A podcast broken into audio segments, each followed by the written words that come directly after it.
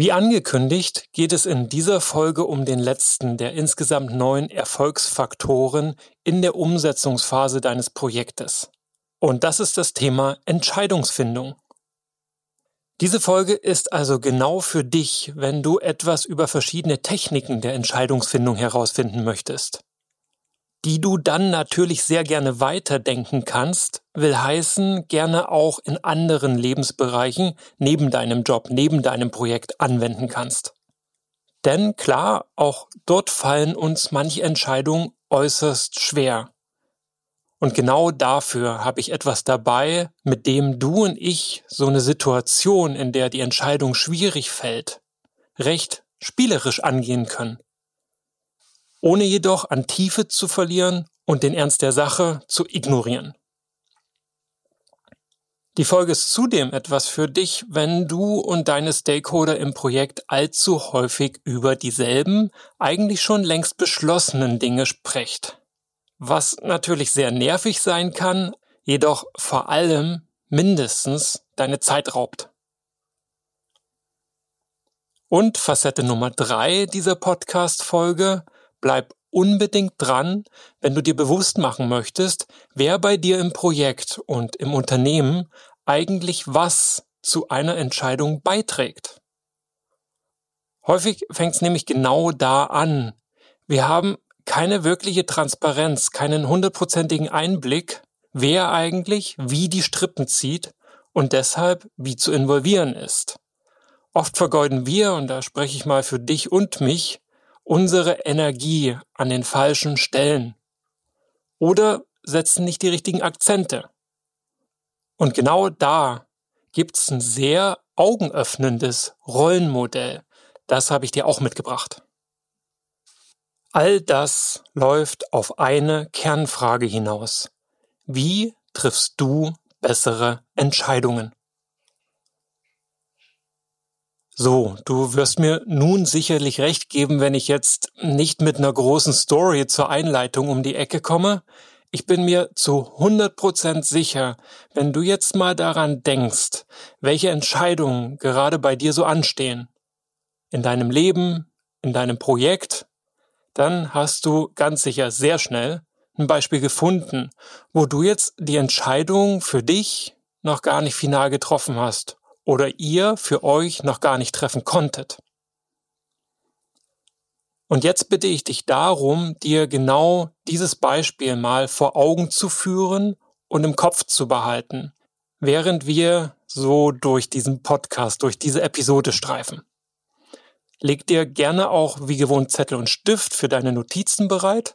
Du wirst sie sehr gut gebrauchen können. Versprochen. Also, Beispiel bereit? Gut. Damit starten wir direkt rein. Und wenn nicht, klickst du einfach kurz auf Pause und hörst dann weiter, sobald du was Griffiges hast. Wir starten, du und ich, wie angekündigt, mit etwas spielend Leichtem. Der Würfelmethode. Kein Witz, du hast richtig gehört, wir würfeln. Doch hinter der Methode aus dem Coaching steckt ein bisschen mehr. Ich erkläre sie dir mal eben. So ein Würfel kannst du dir easy vorstellen, hat sechs Seiten, eins bis sechs. Und was du machst zu deinem Thema, wo die Entscheidung noch nicht getroffen ist, wo du zwischen zwei oder mehreren Dingen schwankst, jeden Morgen, wenn du aufstehst, als allererstes wirfst du einen Würfel. Und zwar nicht irgendwie, sondern die Zahlen auf dem Würfel, die repräsentieren die möglichen Ausgänge deiner Entscheidung. Nehmen wir mal die einfachste aller Entscheidungen, die Ja-Nein-Entscheidung. Dann ist beispielsweise die 1, die 3 und die 5, also alle ungeraden Zahlen, dein Ja. Und alle geraden Zahlen, die 2, die 4, die 6, sind dann dein Nein. So, und jeden Morgen, wenn du dann würfelst, entscheidet ja der Würfel für dich. Und jetzt geht es in der Methode nicht darum, dass du den genau einmal wirfst und dann ist die Sache entschieden. Nein, es geht darum, wenn der Würfel für dich am Morgen entschieden hat, dass du dann mal kurz innehältst und deine spontane Reaktion ergründest. Bist du froh, dass der Würfel so gelandet ist? Oder erwischst du dich eher bei Gedanken wie, oh nee, oder sagst dir innerlich, was ein Mist. Und genau darum geht's, dass du deine Reaktion auf diese willkürliche Entscheidung, die etwas anderes für dich getroffen hat, ich kann gar nicht sagen, wer anderes, sondern es war der Würfel. Der Würfel hat für dich die Entscheidung getroffen. Wie gehst du damit um? Wie reagierst du? Und das notierst du dir einfach mal. Und was du dann machst ist, mit der Entscheidung, die gefallen ist, gehst du durch den ganzen Tag. Und auch da beobachtest du dich einfach mal, was macht das jetzt mit dir? Wie fühlt sich das an? Fühlt sich das richtig an? Falsch? Oder irgendwie auch egal? Das Ziel ist, jedes Mal, wenn dir dazu ein Gedanke kommt, eine Emotion hochkocht, ein Gefühl da ist, was mit der Entscheidung zu tun hat, die ja für den Tag gefallen ist, dass du dir das notierst. Denn den nächsten Tag, am nächsten Morgen, wirst du wieder würfeln. Und wieder wird der Würfel für dich entscheiden. Dieselben Zahlen, derselbe Ausgang oder eine andere Zahl, ein anderer Ausgang. Wieder Ja oder Nein oder wenn du mehrere Möglichkeiten hast, dich zu entscheiden, bis zu sechs geht das ja offensichtlich, dann repräsentiert halt jede Zahl eine dieser Optionen, die zur Debatte steht. Und das mach einfach mal für dich für eine Woche, sage ich jetzt mal. Da gibt's gar kein Limit. Du kannst für dich auch schon nach Tag eins entschieden haben, wie du es machst.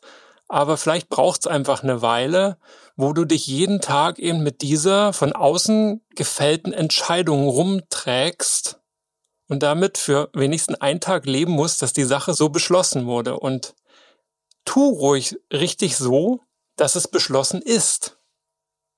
Leb einfach jeden einzelnen Tag mit der Entscheidung, die da getroffen ist, und guck mal, wo die Gedanken dich hinführen. Du wirst dann, da bin ich mir ganz sicher, ziemlich schnell spüren, wenn die Zeit gekommen ist, sich festzulegen. Oder mal mit jemandem darüber zu sprechen. Oder dich weitere Gedanken zu weiteren Perspektiven führen, die mitunter die Entscheidung beeinflussen und auch die Optionen beeinflussen, die mit der Entscheidung einhergehen. Also du siehst, das ist ein bisschen mehr als bloßes Würfeln und es ist auch in gewisser Weise ein Spiegel. Du selber trägst dich mit der Entscheidung rum, kannst sie aber nicht final treffen und dann kommt die Realität. Jemand anderes trifft sie für dich. Etwas anderes passiert und entscheidet für dich. Und genau das simuliert der Würfel. Und so ist es ja auch häufig. Wenn du dich nicht entscheidest, dann dreht sich die Welt weiter, etwas wird passieren und dann entweder die Entscheidungsoption einschränken oder klipp und klar eine Entscheidung fällen. Und damit zu Entscheidungstechnik Nummer zwei. Der Klassiker, die Pro-Contra-Plus-Minus-Vergleichsliste. Aber mit einem wichtigen, schönen Twist nämlich einer zusätzlichen Spalte, die da heißt interessant. Du hast also drei Spalten, eine Pro, eine Contra und eine interessant. Warum ist die interessant? Du kannst es ja mal ausprobieren mit einem Thema. Häufig ist es so, wenn du Pro und Contra abwägst, dass da Facetten dabei sind, die sind nee, weder das eine noch das andere. Das sind eher so Gedanken zu Alternativen oder Erkenntnisse und Aha-Effekte. Oder vielleicht sogar die Einsicht, dass doch beides ginge, wenn. Und genau das sollst du dort festhalten. Dinge, die weder in die Pro- noch in die Kontraspalte passen, aber schon mit dem Thema was zu tun haben. Worüber du jetzt eine Entscheidung treffen möchtest. Entscheidungsfindungstechnik Nummer drei ist ziemlich ähnlich. Wieder haben wir eine Pro-Kontra-Liste, jedoch diesmal mit einer Vorstufe, nämlich Kriterien, die du gewichtest genannt auch Bewertungsmatrix. Da kommt es jetzt also nicht drauf an, an welcher Seite der Waage du mehr Argumente gesammelt hast, sondern welche Bedeutung diese Argumente haben. Es geht darum, dass du im Vorfeld dir klar machst, was ist dir eigentlich wichtig und diese Kriterien dann auf Pro und Contra anwendest. Und das kann einen sehr starken Twist und Einfluss auf deine Entscheidung haben. Statt Kriterien nehme ich auch gerne Prinzipien. Du kennst mich ja, ich sage immer, gute Projekte beruhen auf guten Beziehungen. Wenn ich also entscheide, ob jemand, den ich bei LinkedIn neu kontaktiere, eine Nachricht von mir bekommt zur Begrüßung, dann ist das für mich keine Entscheidung, die ich treffen muss, sondern ein Prinzip, dem ich folge. Und zwar alles dafür zu tun, dass da eine gute Beziehung auch entstehen kann. Das steht als oberstes Prinzip an erster Stelle. Da möchte ich mit gutem Beispiel vorangehen und da auch zu 100 Prozent meiner inneren Überzeugung folgen, ohne Abstriche. Und deswegen ist es für mich klar, dass ich auch eine Begrüßungsnachricht schreiben werde. So, als würden wir uns in der realen Welt treffen, dann würde ich ja schließlich auch Hallo sagen. Würde ich das nicht tun, wäre das ziemlich odd. So, zwei Entscheidungsfindungstechniken habe ich noch. Nummer vier ist der Batchwalk. Geh einfach mal mit jemandem für 20 bis 30 Minuten spazieren und sprich mit der Person, mit der du da spazieren gehst, über das Thema. Teile deine Gedanken, bring mal zum Ausdruck, wie es dir damit so geht. Die einzige Herausforderung, und deswegen ist es ein Batchwalk und kein Spaziergang, die andere Person darf nichts sagen. Du alleine bist es, der oder die spricht. Und in 20 bis 30 Minuten, das verspreche ich dir, kommst du da ziemlich tief. Und womöglich sehr einfach, sehr schnell, sehr effizient zu neuen Erkenntnissen und einer Entscheidung für dich. Die letzte Technik, die ich dir mitgebracht habe, ist so eine Art Aufstellung. Es geht um das innere Team. Vielleicht hast du diesen Terminus schon mal gehört. Gemeint sind die Stimmen in dir. Ich mach's mal ganz platt. Engel links, Teufel rechts. Dann weißt du, was ich mit Stimmen meine. Im Prinzip sind da mehr als zwei, mehr als gut und böse, sondern es ist viel differenzierter, weil diese Stimmen repräsentieren Facetten in dir. Die sind entstanden im Laufe deines Lebens durch Prägung und diesen Facetten kannst du lauschen, diesen Facetten kannst du Namen geben. Wenn du ihnen lauscht, kannst du aufschreiben, was sie sagen, was sie dir sagen, was in dir ruft, was in dir spricht. Und einfach mal beobachten, wie die auch energetisch zueinander stehen. Ist da jemand ganz laut und jemand anders im Hintergrund, im Sinne von, von deinen Facetten? Ist da quasi eine Stimme, die vor allen spricht und auch immer als erstes spricht. Und nur wenn du länger drüber nachdenkst und länger bewusst hinhörst, kommen andere Facetten, andere Stimmen zutage, die aber auch was zu sagen haben. Und ich will das Thema gar nicht zu sehr verkomplizieren. Stell dir vereinfachend dein inneres Team als eine Fußballmannschaft vor. Jede Facette ist ein Spieler und du hast mehr Spieler, als auf dem Platz dürfen. Wen stellst du auf? Wen lässt du zu Wort kommen? Und warum? Immerhin entscheidest ja du noch, wem deiner Spieler du Gehör gibst und wem du Macht einräumst. Macht zu entscheiden über das, was zu entscheiden ist. Das waren jetzt mal fünf repräsentative Entscheidungsfindungstechniken, die du einsetzen kannst, privat wie beruflich. Und beruflich habe ich ja eingangs schon angedeutet, dass häufig über die immer selben Dinge im Team gesprochen wird. Obwohl die ja schon längst besprochen wurden und auch Entscheidungen dazu gefällt wurden. Sowas sind dann in der Regel die Dinge, die die Agenda sprengen und es fühlt sich auch an, als würdet ihr A auf der Stelle treten und du dir B so langsam den Mund fusselig quasseln. Ein absoluter Gamechanger, den ich dir mit auf den Weg geben möchte, ist das Decision Log. Eine ganz einfache Liste, wo alle Entscheidungen aufgeführt werden.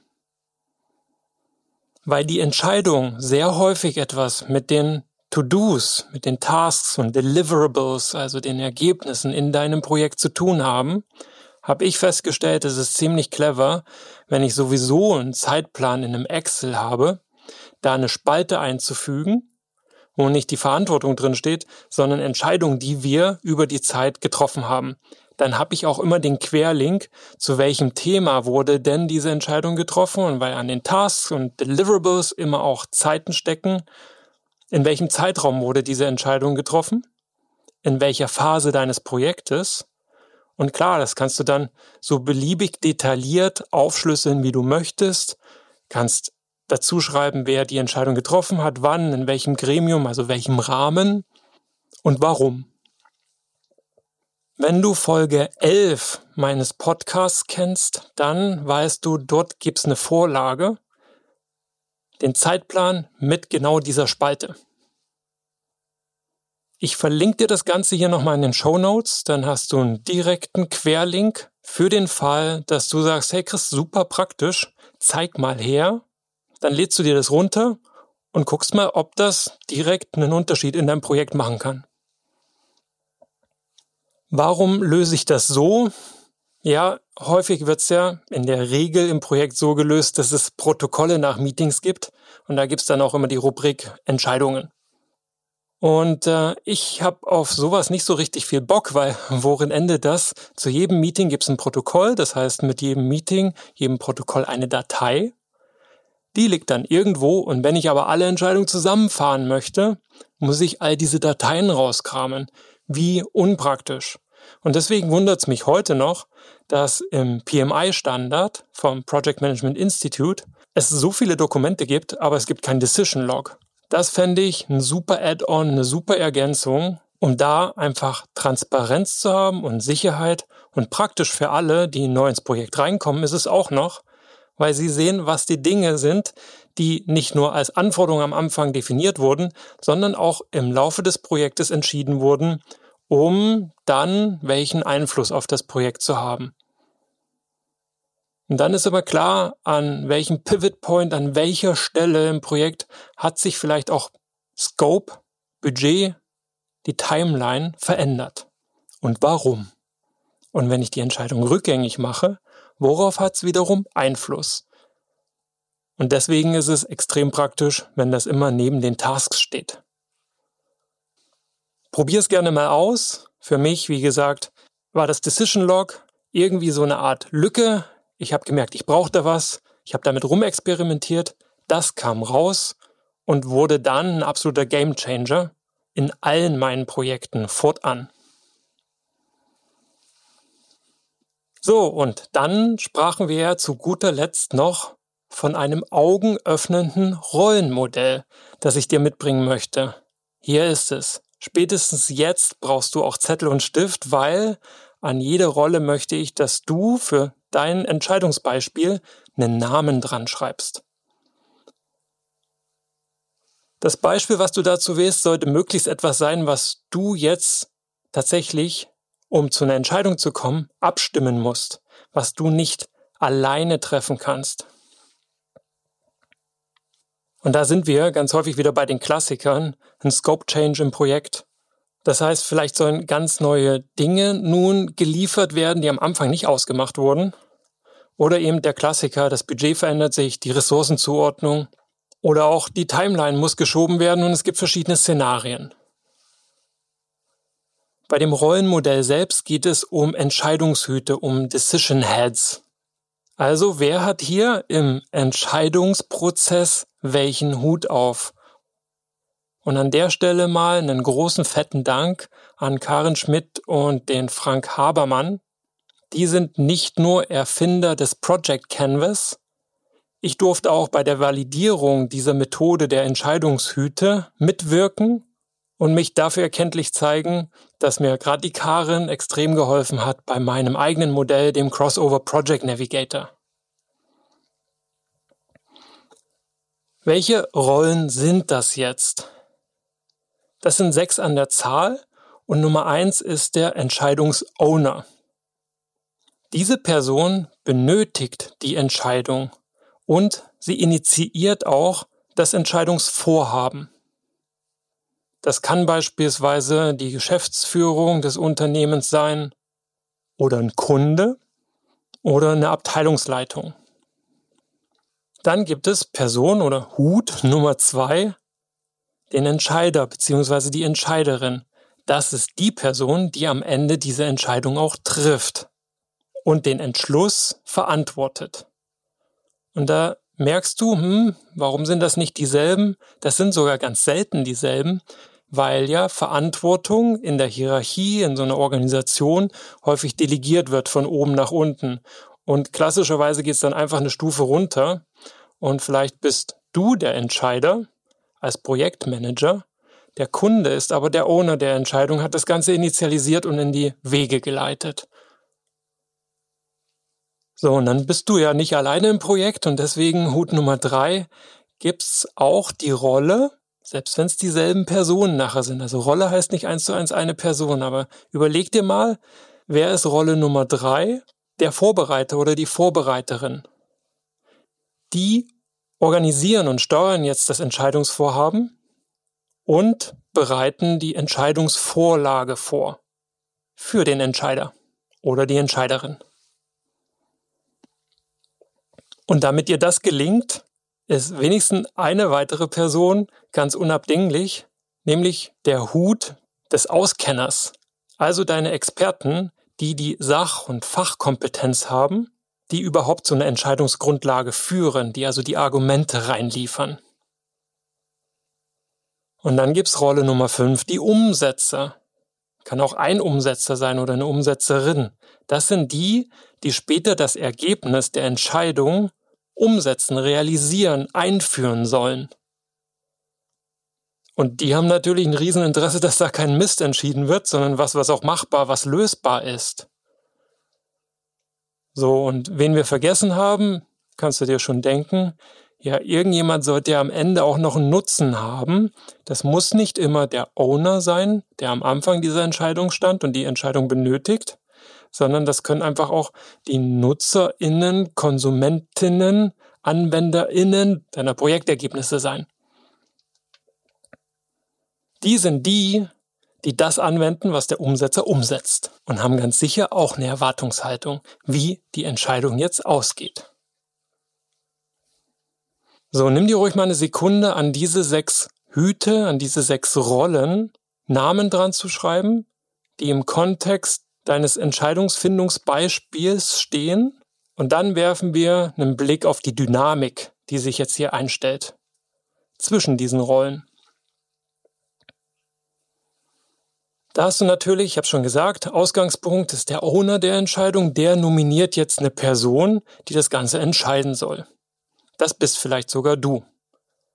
Du sammelst dann alle Anforderungen und wenn du es nicht selber bist, gerade bei komplexen Sachen, oder auch Themen, die außerhalb deiner Expertise sind, kann es sein, dass du jetzt einen Entscheidungsvorbereiter, eine Entscheidungsvorbereitung hinzuziehst oder dass die im Vorhinein schon vom Owner nominiert wurden. Ich hatte es ganz häufig zum Beispiel in meinen Projekten, dass es hieß, hey, Chris, schließ dich mal mit Finance zusammen, die sollen die ganzen Kalkulationen machen, das P&L, Profit and Loss Sheet basteln. Ich will, dass du für dein Projekt nachher die Entscheidung triffst, die helfen dir, die Entscheidung vorzubereiten go for it. Und genau das passiert dann auch. Die liefern idealerweise, nachdem sie Rücksprache genommen haben mit den Auskennern, den Experten, den Umsetzern und auch den Nutzern, mir eine Entscheidungsvorlage, damit ich die Entscheidung treffen kann. Alleine oder gemeinsam dann mit dem Projektkernteam. So, und jetzt merkst du schon, das ist ziemlich idealisiert. Häufig läuft nämlich die Kommunikation an Vorbereitern vorbei. Oder ich mische mich ein und bin auch so ein Teil des Vorbereiters. Oder es gibt jemanden im Umfeld, vielleicht auch ich, der oder die Lobbying betreibt und direkt Einfluss auf den Owner oder die Nutzer nimmt oder die Umsetzer. Häufig wird da ziemlich wild hin und her kommuniziert. Vor allen Dingen, weil nicht klar ist, wer ist denn jetzt hier in welcher Rolle und ich mich vielleicht auch einmische in die Rolle des Vorbereiters oder der Vorbereiterin, weil ich vielleicht die Interviews mit den Nutzern führe und gar nicht die Vorbereiterin oder den Vorbereiter diese Interviews führen lasse und da nicht ordentlich abgebe, das nicht sauber trenne und damit auch Teil der Vorbereiterrolle werde. Und jetzt will ich gar nicht vorgeben, wie das genau zu sein hat, Wichtig ist mir, dass du diese Art Aufstellung mal machst und erkennst, wie wird denn da kommuniziert? Wer ist denn in welcher Rolle? Und wann involvierst du diese Personen? Wann werden die nominiert? Von wem werden die nominiert?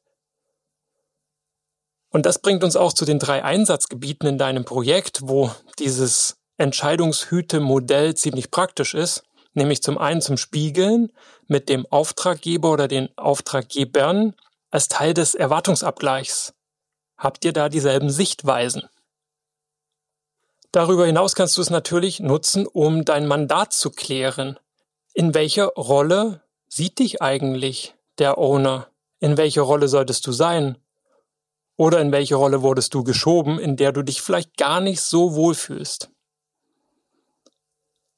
Und dann ist natürlich super nützlich, so wie wir es jetzt eingangs gemacht haben, beide zusammen zur Reflexion. Wie voreingenommen bist du eigentlich? Wo mischst du dich überall mit ein? Welche Rolle hast du inne? Und wie beeinflusst du die anderen Rollen? Mein Tipp ist also, erstell ruhig mal eine grafische Aufstellung aller an der Entscheidung Beteiligten und welche Rolle sie innehaben.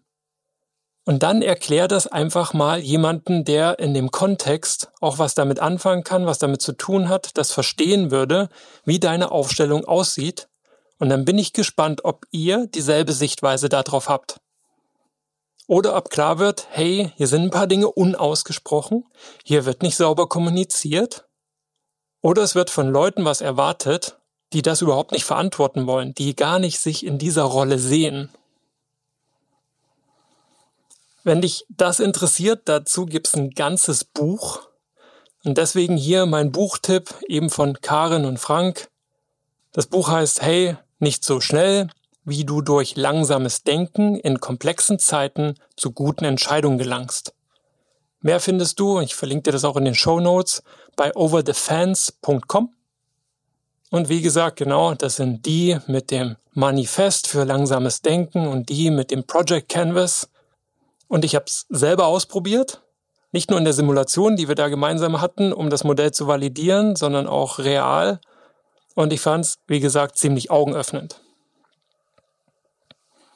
Wie du siehst, Teile von dem, was ich dir mitgebracht habe, ist durch den Austausch meinerseits mit anderen Experten entstanden oder habe ich mir eben über den Weg angeeignet. Die sind häufig Tipp zugänglicher, als man das meint. Und zudem lasse ich immer wieder gerne Dinge aus meiner Coaching-Ausbildung einfließen. Darüber und warum ich der Meinung bin, dass jedem Projektmanager, jeder Projektleiterin eine Coaching-Ausbildung gut zu Gesicht stehen würde, unterhalten wir uns einfach mal an einer anderen Stelle ausführlicher. Und wie gesagt, alles von dem, was ich dir hier mitgebe, habe ich in der Praxis als Projektmanager tatsächlich auch erprobt. Was ich im Wesentlichen deshalb sage, damit du motiviert bist, die Methoden auch wirklich anzuwenden und hier was mitzunehmen für dein Projekt. Dann ist mein Ziel erreicht. Und wenn du bis hierher gehört hast und meine Kernbotschaft für die Episode vermisst hast, dann wait no more, hier ist sie. Als Teil der Reflexion über das Gesagte. Egal welche Methode du jetzt für die Entscheidung heranziehst, Entscheidungen dürfen und sollen sogar zurückgenommen werden dürfen. Das solltest du dir und auch anderen erlauben. Ich höre sehr häufig, dass sich beschwert wird über Entscheidungen, die ständig umgeändert, revidiert werden, umentschieden werden. Doch wenn die begründet sind, diese Umentscheidung, dann ist das richtig. Erstens gibt es nämlich sowieso nur wenige Entscheidungen, die nie wieder rückgängig gemacht werden können. Und zweitens steckt ja hinter jeder Entscheidung immer wenigstens eine, meistens mehrere Hypothesen. Und durch die Entscheidung erzwingst du einen Realitätscheck, eine Prüfung, ob diese Hypothesen be- oder widerlegt werden. Und deshalb wäre es sogar sehr gefährlich, die Augen vor Erkenntnissen aus der Realität zu verschließen und wieder besserem Wissen und Verständnis auf einer einmal gefällten Entscheidung zu beharren. Das ist kein Gesichtsverlust, sondern Anpassungsfähigkeit oder Neudeutsch Agilität. Dein Ziel sollte daher sein, dass es meine Empfehlung, möglichst genau hinzuschauen und schnell dazu zu lernen, um zu erkennen, ob die Entscheidung jetzt gut und richtig war oder ihren Sinn und Zweck einfach verfehlt hat und du nachsteuern, nachjustieren, anders entscheiden musst. Dann tu das auch auf Basis der neuen Informationen, auf Basis des neuen Wissens, der Erkenntnisse und begründe das. Dann kann es auch jeder nachvollziehen. Wenn dir diese Folge jetzt gefallen hat, würde ich mich natürlich riesig freuen, wenn du diese weiterempfiehlst. Überleg gerne mal, für wen wäre sie eigentlich relevant und hilfreich? Wer hat Entscheidungsschwierigkeiten und würde die Methoden, und wenn es das Würfeln ist, auf eine andere Art und Weise, wie du kennengelernt hast, auch gerne mal ausprobieren. Wer wäre für sowas offen? Oder wer fände den Move mit dem Decision Log im Projekt ziemlich nice? und praktisch obendrein? Oder haben dich jetzt die Entscheidungshüte weggeblasen und du sagst, hey, das war mal ein gelungener Perspektivwechsel, Chapeau. Dann einfach gerne weitersagen. Und Perspektivwechsel ist auch genau das richtige Stichwort. Ich habe im Januar was ganz Besonderes geplant und darauf sollst du dich ruhig jetzt schon freuen. Ich bringe dir 31 Perspektivwechsel auf dein Projekt mit. Genau genommen 31 Fragen, um dein Projekt aus verschiedenen Perspektiven zu beleuchten. Und ich bin super gespannt, wie du Tag für Tag jeweils eine Frage für dein Projekt beantwortest, welche dich richtig ins Grübeln bringen und welche für Wow-Effekte und Aha-Momente sorgen. Am 1. Januar geht's pünktlich los Merk dir das also gerne schon mal vor und ich würde mich natürlich riesig freuen, wenn du auch da wieder reinhörst. Da machen wir dann also gemeinsam weitere 31 Schritte auf dem Weg zur Brillanz.